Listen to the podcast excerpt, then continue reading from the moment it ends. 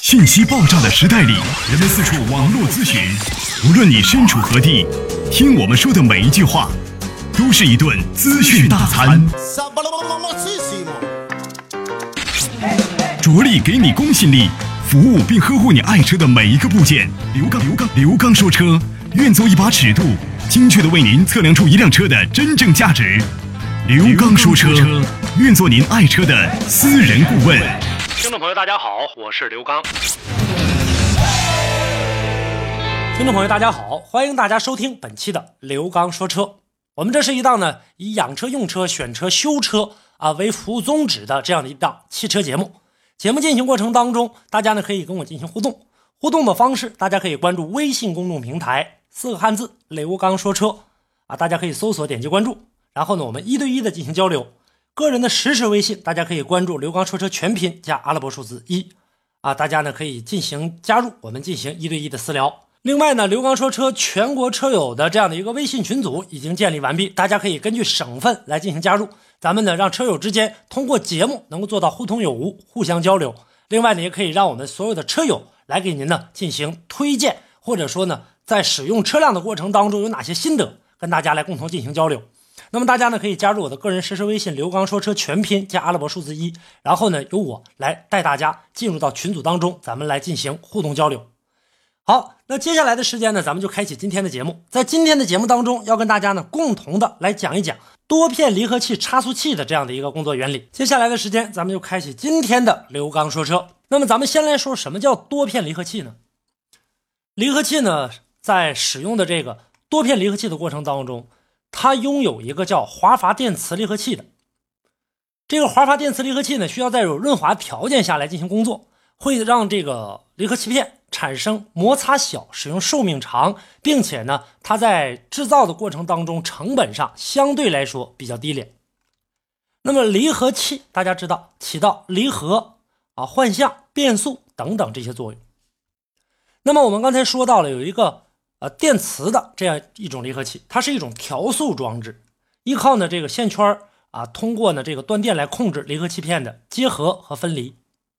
它可以呢分为干式的单片电磁离合器，还有干式的多片电磁离合器，还有湿式的这个多片的电磁离合器。这里面有很多种，包括呢还有呢这种转插式的电磁离合器。那么我们今天在节目当中跟大家说的啊，是这种使用在城市 SUV 当中比较多的。一个专属的一个配备，很多人呢将它设计到具有越野能力的车型当中，然后呢，大家拿过来之后的话，还认为说这个车呢越野能力非常强，结果把这车买回来之后，发现呢这台车有了很大的一个变化，没有像想象中那样达到那种理想中的效果，所以说呢，很容易呢被这个啊骂的是狗血喷头。那这个时候。在真正玩这个越野爱好者的这种车友当中啊，这群车友当中，大家都知道，买这种呃越野车型的话，基本上不去选择这样的。那么多片离合器啊，在使用的过程当中，效果又是什么样的呢？自打呢这个多片离合器差速器呢开始运用在 SUV 以来啊，车友们呢对它的这个呃关注程度相对来说比较高。大家认为说 SUV 嘛就应该有这种越野的能力，但实际上来讲呢。这种的所谓的多个气离合器片呢，啊，多片的离合器，最早它用于很多什么这个呃采矿的这些呃设备上，什么搬运的设备上，什么这个船舶渔业的设备上，但是用在车上啊，也是近几年才开始的。所以说呢，大家固有的一个思维，从原来的那种越野车型上啊体现出来的，说所谓的这个四驱系统也好，或者说这种呃多片的差速器也好，然后大家就认为这样的车型在。真正的越野道路上能起到一个很大的作用，所以说呢，我们大家认为说它既能够担当起城市的这种 SUV，又能够呢承担越野的这样的一个情况，价格上相对来说呢还比较便宜，所以呢我们可能会把它考虑的特别的好。而我们去看呢，过去那种偏重型的这种越野车型，还使用那种比较传统的牙嵌式的差速器这样的一个产品结构，而且呢这个价位还不低。所以呢，大家还莫不如去接触新鲜事物，而且价格相对来说还能便宜一些。那么像现在我们在使用的过程当中，就要分析一下这样的一个多多片的离合器啊，这或者这这种多片离合器式的差速器，是不是呃能够适合越野车的需求？既然呢，咱们要说到这个多片离合器的差速器，咱们首先来了解一下它的结构和工作原理。多片离合器差速器啊，其中最关键的就是多片。一般呢，包括了两组的金属摩擦片，分别呢是主动盘还有从动盘。那么像主动盘呢和前轴连着，这个从动盘呢跟后轴连着，摩擦片呢被浸泡在呢这个机油当中。那么从这一点来看，类似于早期的这种粘性的这个连轴解。但是呢，多片离合器差速器当中主从动盘的一个结合或者分离，靠什么呢？靠一个电子系统来进行实现。那么这个电子系统呢，呃，在使用的过程当中，我们过去的使用那种是通过液体发热膨胀来完成，但现在来看的话呢，不是。现在呢是通过呢道路的回馈情况，我们通过各个呃传感器，然后回来之后传递给电脑 ECU，电脑 ECU 呢控制电子系统，然后呢启动，让这个多片离合器来进行的这个呃关联，这个时候能产生的一定的这个四驱系统，然后呢在这个过程当中，所谓的多片式离合器的差速器就产生了。多片离合器差速器的工作原理呢，这种结构。依靠的电子系统来达到的，所以说很多人呢在争论的时候说，一提到电子设备的时候，可能就想到能不能可靠。一旦在越野过程当中，这个控件出现问题怎么办？那么像原来的这个，呃，在美国啊选出来一些什么不可靠的车型当中，说到了这个，说在使用的过程当中啊，呃，有很多车用了近百个电子零件和车载电脑进行相连接。如果说一个小部件发生问题的话，那就会导致其他的部件都会出现问题，会导致车辆的这样的一个停滞。因为呢，我们在生活当中，大家都有这样的一个念头，就是不怕一万就怕万一。但是呢，现在来看的话呢，厂家啊在生产的这个过程当中，针对这个多片式离合器差速器的特性，在不同道路上经过反复测试，可靠性能够呢得到一个呃经得起考验的这样的一个效果。然而前提是。已经确定了，像有一些豪华的 SUV 的定位，那么厂家呢，呃，明白购买这个车的用户基本上是不出去越野用的，只针对城市的道路，所以说电控系统发生的故障就很低了。那么如果你在越野的过程当中，或者说那种跑极难险重的道路的时候，这个电控系统在跟市面啊这种城市的来使用的过程当中，它的这样的一个呃毁坏性，或者说呢它的一个不可靠性会大大的增加。通俗的语言。如果您在养车、用车、选车、修车等方面遇到了哪些困惑，欢迎大家跟我进行沟通交流。独特的视角，互动的方式：微信号码“汽车刘刚”的全部拼音。讲车修车十二年，国家二手车高级资格评估师，专业汽车节目主持人刘刚带您走进汽车的世界，通过您的描述，现场为您诊断您爱车的故障所在。刘刚说车。开启您全新的汽车生活，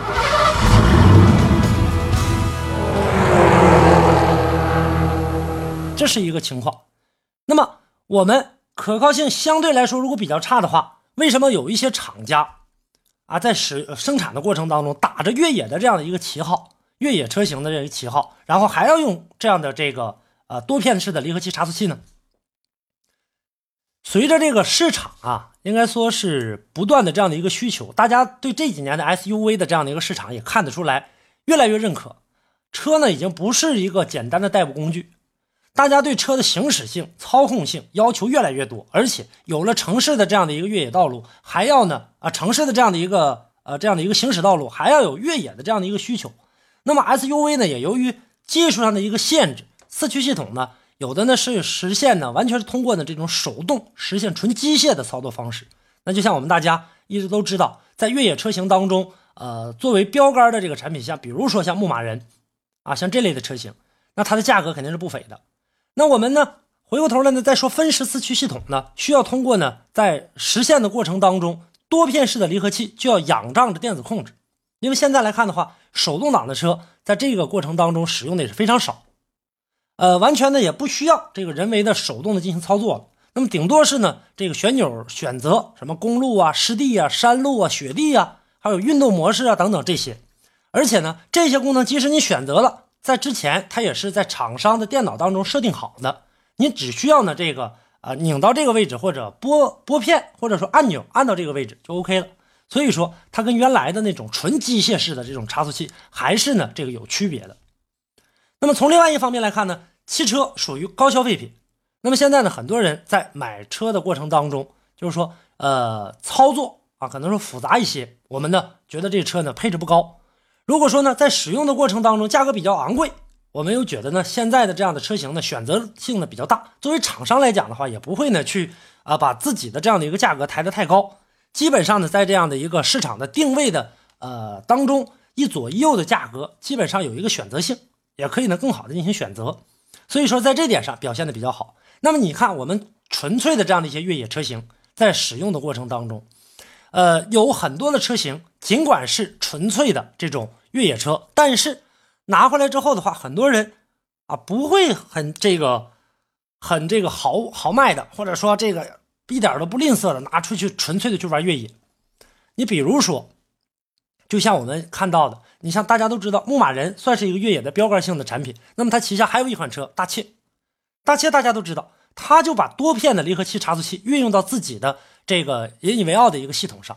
那一直到现在，这个大切也在使用这个系统。吉普呢始终没有抛弃多片式离合器差速器的应用，这其中的原因第一在于呢电控系统的不断完善，使多片离合器呢这个差速器产生的效果和这种牙嵌式的或者托孙式的差速器可以呢达到一个媲美。正常路面上前后的这个扭矩能分配到百分之四十八到百分之五十二，在舒湿滑的路面上呢可以呢百分之百的把扭矩啊这个传递到某一个车轮，然后呢进行这样的一个脱困。但是呢。从另外一个层面来看的话呢，也有很少的人拿着这样的车啊去真正的去玩越野，基本上没有人去。但起码呢，他在调节的过程当中，基本上呢也能应付一些呢这个越野的这样的一个路况了，也绝对是可以的。但是很少有人呢去真正的拿它呢去做一个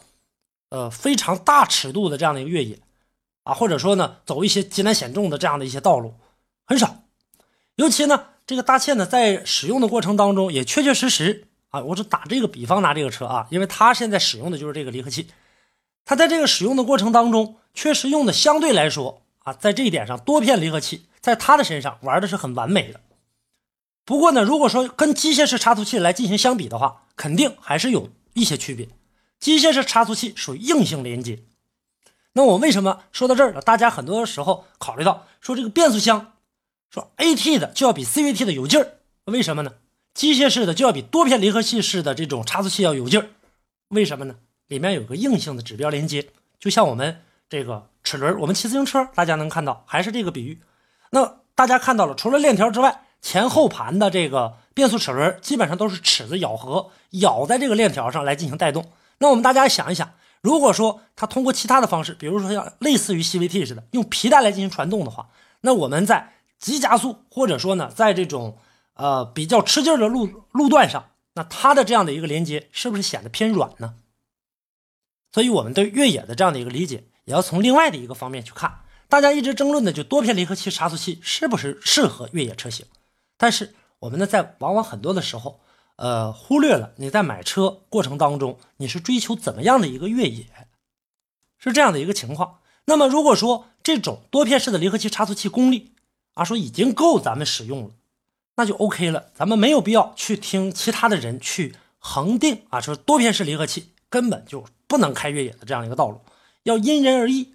那么如果呢，你是站在一个啊经常去跑山路、去跑沙漠路段，或者说去经常的走山这个啊山野这个这样的一个道路的车友，或者说去这个登山的、开着车登山的这种的，那很抱歉了，这种离合器肯定是满足不了你的。这也是呢，另外的一种情况。所以说，我们通过什么样的一个角度去看？还有呢，我们在使用的过程当中啊，所谓刚才跟大家提到的，像这个大切，它这里面呢不仅仅有中央差速器的这样的一个啊这样的一个介入，另外呢，它还有一些呢锁止功能。所以说呢，在这个过程当中，体现了这台车啊更高的一个功率。我们在买车的过程当中，多片离合器啊这种差速器。由于它的局限性，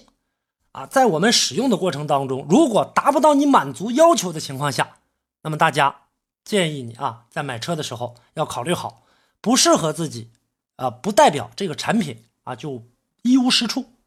另外呢，我们大家在买这样的这个汽车的过程当中，根据自己的需求来进行选择，这才是一个最理性的消费者。可能今天的节目话题呢，说的呢有一些苍白啊，但是呢，我们在生活当中经常会遇到这样的事情啊，也给大家呢做一个提醒，同时呢，也给大家呢简单的讲解了一下多片式离合器的这样的一个呃功能，还有它的一个工作原理。我们在选车的过程当中，如何来进行选择适合自己的这样的一款车，这才是最重要的。